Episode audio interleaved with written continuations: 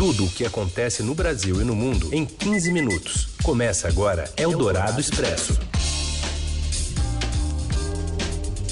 Olá, seja muito bem-vindo. Começa aqui o Eldorado Expresso, que reúne as informações importantes no meio do seu dia. Eu sou a Carolina Ercolim e comigo Leandro Cacossi. Tudo bem, Leandro? Oi, Carol. Oi, ouvintes. Estamos de segunda a sexta aqui na Rádio Eldorado e também em versão podcast no seu serviço de streaming favorito. Vamos aos destaques desta sexta, dia 15 de janeiro. Jair Bolsonaro comenta colapso da saúde no Amazonas e afirma que fez a sua parte. Mais de 200 pacientes de Manaus devem ser transferidos para outros estados após hospitais ficarem sem oxigênio. E ainda o avanço da pandemia na região sudeste e a prévia da final da Copa do Brasil entre Palmeiras e Grêmio. É o Dourado Expresso. Tudo o que acontece no Brasil e no mundo em 15 minutos. Começando sobre Manaus, hoje o presidente e o vice-presidente Hamilton Mourão foram unânimes ao comentar casos na cidade e disseram que fizeram de tudo e tudo que podiam até agora. Emily Bank traz os detalhes. Oi, Carol e Leandro. O presidente Jair Bolsonaro hoje buscou eximir o governo federal da responsabilidade pela piora da situação da pandemia em Manaus. Ele afirmou que é terrível o problema da crise sanitária no local, mas ressaltou que o governo fez a sua parte provendo recursos e meios. A gente está sempre fazendo, tem que fazer, né? Problema Manaus. Terrível problema lá. Agora, fizemos a nossa parte. Com recursos, certeza, meios, com certeza. Onde as Forças Armadas para lá um hospital de campanha. O ministro da Saúde teve lá na segunda-feira, é, providenciou oxigênio. Começou o tratamento precoce, que alguns criticam ainda. Ontem, durante a live semanal em suas redes sociais, o presidente voltou a negar o atraso do Brasil para iniciar sua campanha de vacinação e pediu calma. Alguns reclamam né, que o Brasil está atrasado, o governo está atrasando, o governo não tomou providência para a vacinação. Calma. Ah. A fala ocorre em meio a essa nova alta de casos em todo o país e durante a situação de sobrecarga da rede de saúde de Manaus, que sofre com a falta de oxigênio para tratar casos mais graves da doença. O vice-presidente Hamilton Mourão também disse nessa manhã que o governo federal tem feito além do que pode dentro dos meios que dispõe para auxiliar no combate à segunda onda da pandemia em Manaus. Em conversa com jornalistas, Mourão destacou que não havia como prever a piora da pandemia em Manaus e negou que tenha ocorrido um certo despreparo do governo em termos de logística para suprir a demanda de oxigênio na capital. Para ele, o governo estadual e municipal é que deveriam ter tomado medidas necessárias no momento certo para conscientizar e informar a população sobre a prevenção contra o novo coronavírus. Mais de 200 pacientes de Manaus que serão transferidos para hospitais de outros estados começam a ser levados em voos da Força Aérea Brasileira nesta sexta-feira. O ministro da Defesa informou que há voos programados ainda hoje para Maranhão, Piauí, Rio Grande do Norte e Paraíba. Hospitais de Goiás, Pernambuco, Ceará e Distrito Federal também deverão receber pacientes. As transferências ocorrem em meio ao colapso do sistema de saúde amazonense.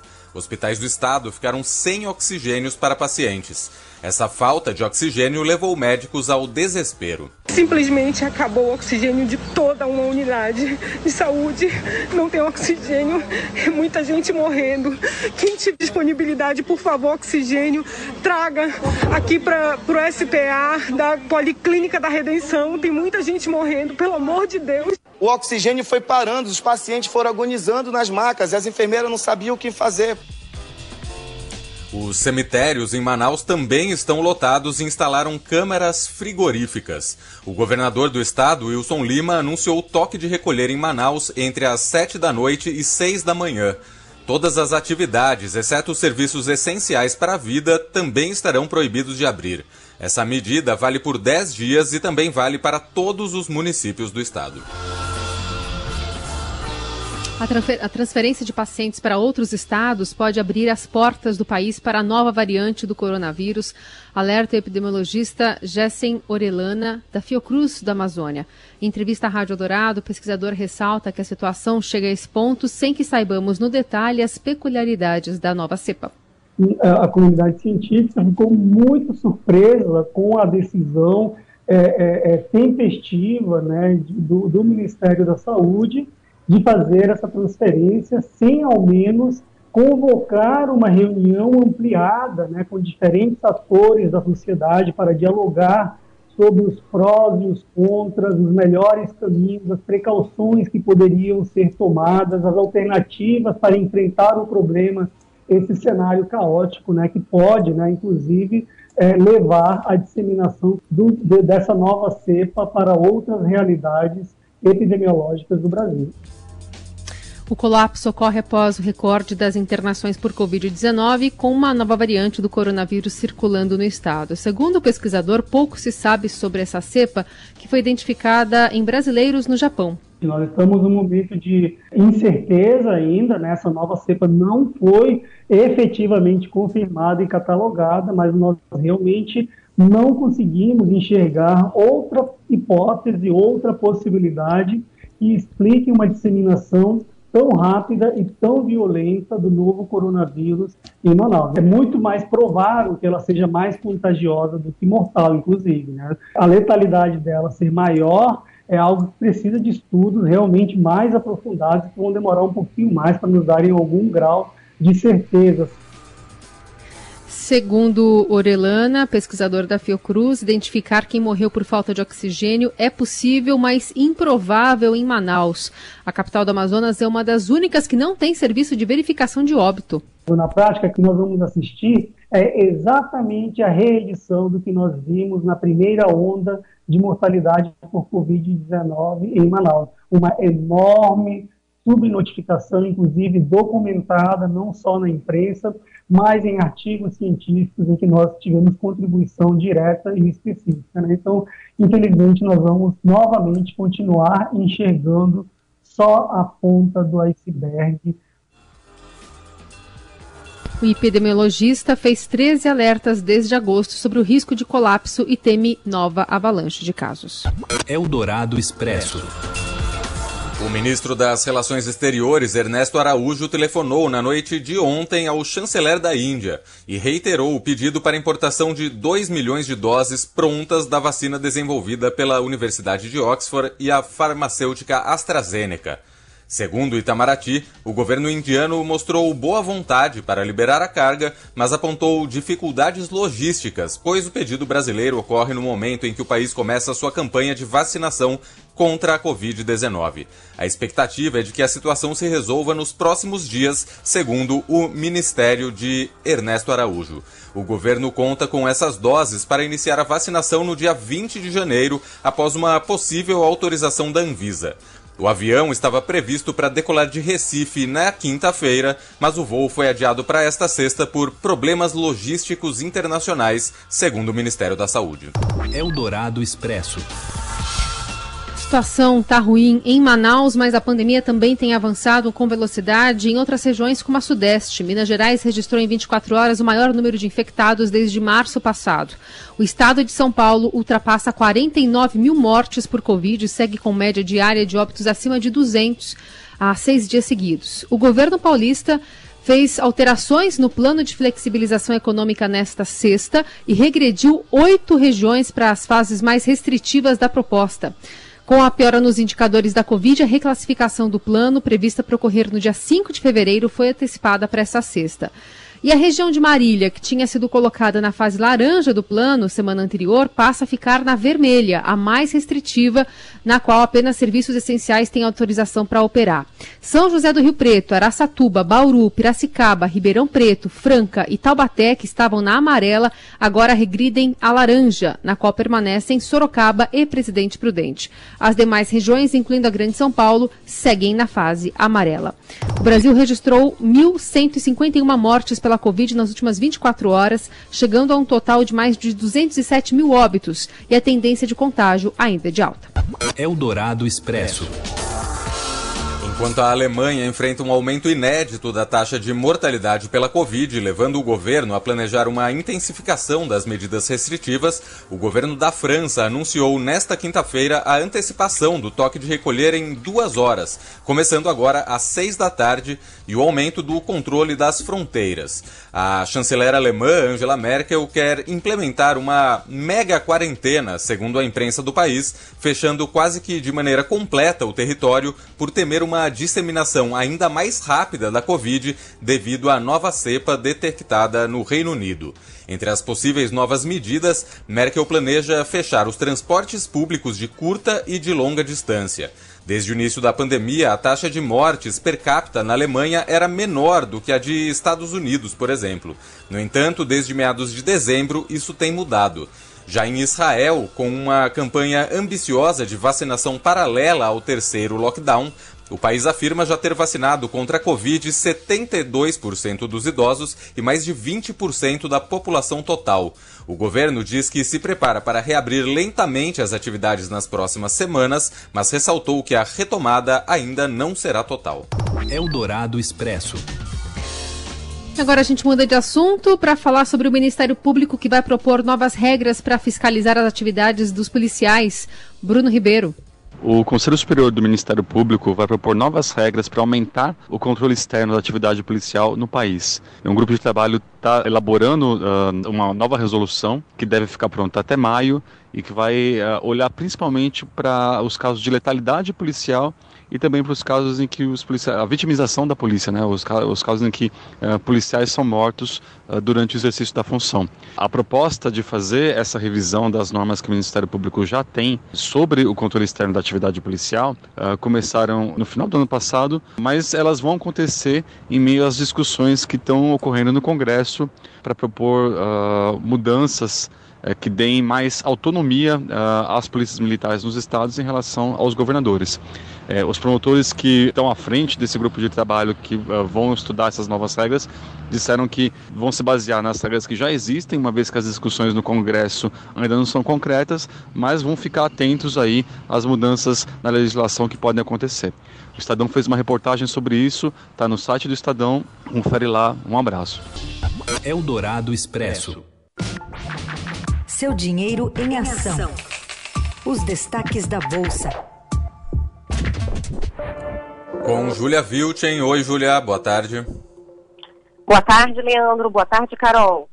Boa tarde. Uma sexta-feira de baixa para o mercado brasileiro, Júlia?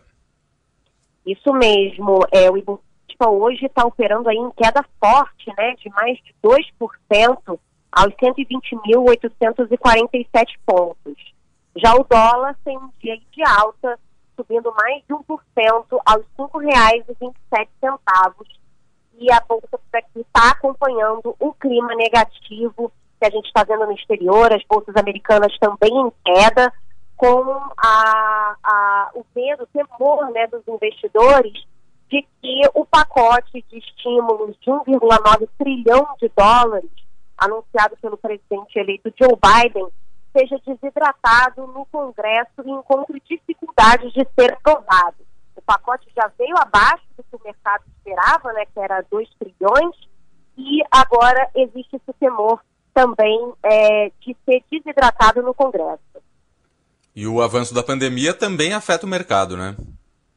Afeta o avanço da pandemia é, no mundo, né? A gente tem aí é, países é, decretando mais medidas restritivas à circulação de pessoas é, no exterior e também aqui no Brasil. A gente tem uma situação bastante grave, né? O coronavírus ainda avançando, a situação de Manaus aí, que deixou todo mundo bastante alarmado.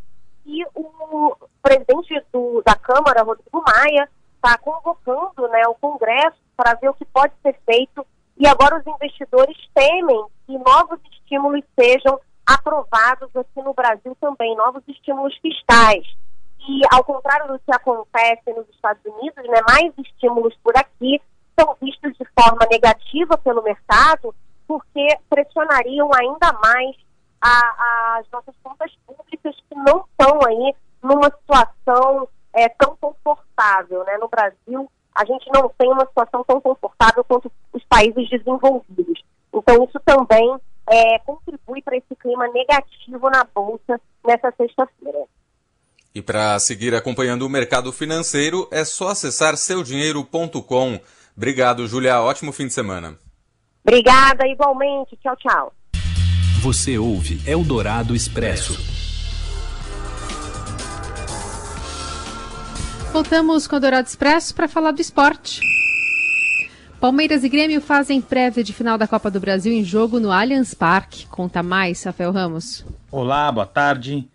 Nesta sexta-feira, às nove e meia da noite, Palmeiras e Grêmio fazem pelo Campeonato Brasileiro uma espécie de prévia da decisão da Copa do Brasil entre as duas equipes. O jogo no Allianz Parque será importante para os técnicos Abel Ferreira e Renato Gaúcho se estudarem. No Campeonato Brasileiro, o Grêmio é o quinto colocado, seguido logo atrás pelo Palmeiras. Invicto a 14 rodadas, o time gaúcho vai com força máxima para enfrentar o Palmeiras. Já a equipe Alviverde vive uma sequência desgastante de jogos por causa da sua participação na Copa Libertadores da América. Por isso, a tendência é de que Abel Ferreira poupe seus principais titulares. Lembrando que na segunda-feira, o Palmeiras volta a campo para fazer o clássico com o Corinthians, também pelo Campeonato Brasileiro. O torcedor, então, poderá ter hoje uma pitada do que virá pela frente entre Palmeiras e Grêmio na grande decisão da Copa do Brasil. Eldorado Expresso.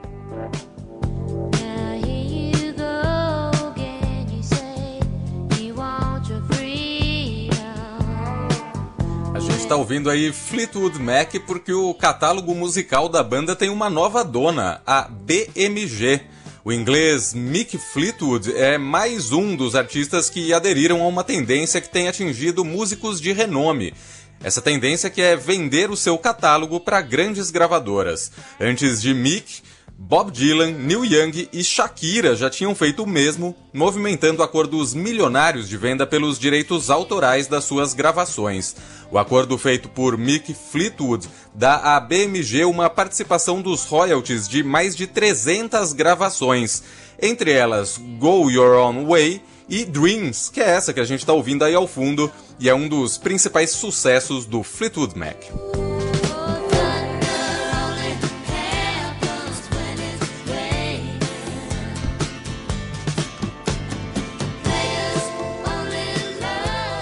E é com Dreams que a gente encerra esta semana e o Eldorado Expresso desta sexta.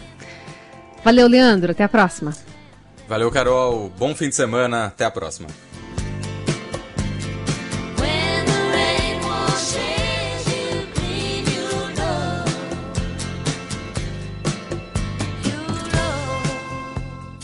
Você ouviu Eldorado Expresso tudo o que acontece no Brasil e no mundo em 15 minutos.